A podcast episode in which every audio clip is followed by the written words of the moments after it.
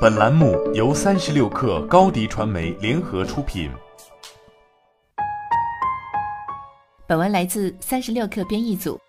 亚历克斯·穆伦有一项超凡的技能，他只需花十六秒钟浏览一副纸牌，就能准确地记住它们的顺序。一开始，这位二十六岁的医学院学生利用自己非凡的记忆力来帮助他获得了大学学位，但他进步很快，不久就开始参加比赛，最终在二零一五年成为国际记忆协会的世界冠军。在今年十二月再次举行的世锦赛上，记忆运动员要在最短的时间内记住最多的东西。比赛项目包括记忆卡片顺序、名字、面孔和历史事件的日期。像穆伦这样拥有超凡记忆能力的人，让我们意识到一个很重要的问题：因为在当今世界，数字的数据库越来越多地取代人类的记忆。如果我们不再需要记住事件、数字或日期，我们可能会失去记住信息的能力吗？神经学家兼作家迪恩·伯内特认为，记忆需要锻炼。他说，这是一种生物学功能，就像其他大多数功能一样。所以，这种功能对于不使用它的人来讲，会不如经常使用它的人强大和可靠。记忆本质上是神经元之间的连接，人们普遍认为，为了保持这些连接的完整性，必须定期激活它们。在记忆中检索会激活它。然而，他并不认为我们依靠记忆辅助工具会让我们丧失记忆力。他说，这并不是说记忆力会退化，只是如果我们很少使用记忆的话，大脑就会很难搜寻到它们。如果你觉得需要一些提高记忆力的训练，记忆运动员表示，任何人都可以学习他们这项技能。穆伦说，在打破世界纪录之前，他的记忆力一般。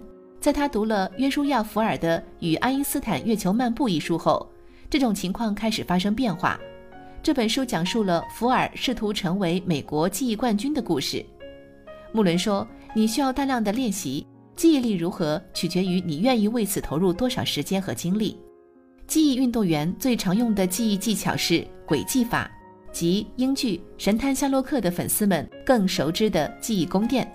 这个方法是，当你记忆一个清单时，比如一个待办事项列表，你需要把一个画面和列表上面的每一个项目联系起来。这些图像画面不管多荒谬都可以。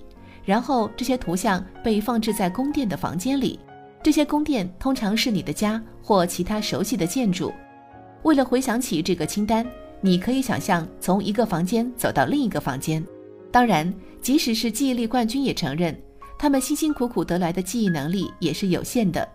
穆伦和克莫德说，如果他们不练习这项技能，就会随着时间的推移开始衰退，而且他们确实仍然经常出现记忆衰退。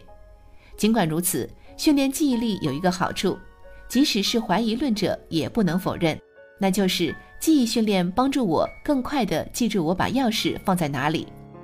好了，本期节目就是这样，下期节目我们不见不散。欢迎添加克星电台微信号，微信搜索“克星电台”的全拼，加入我们的社群，一起交流成长。高迪传媒，我们制造影响力。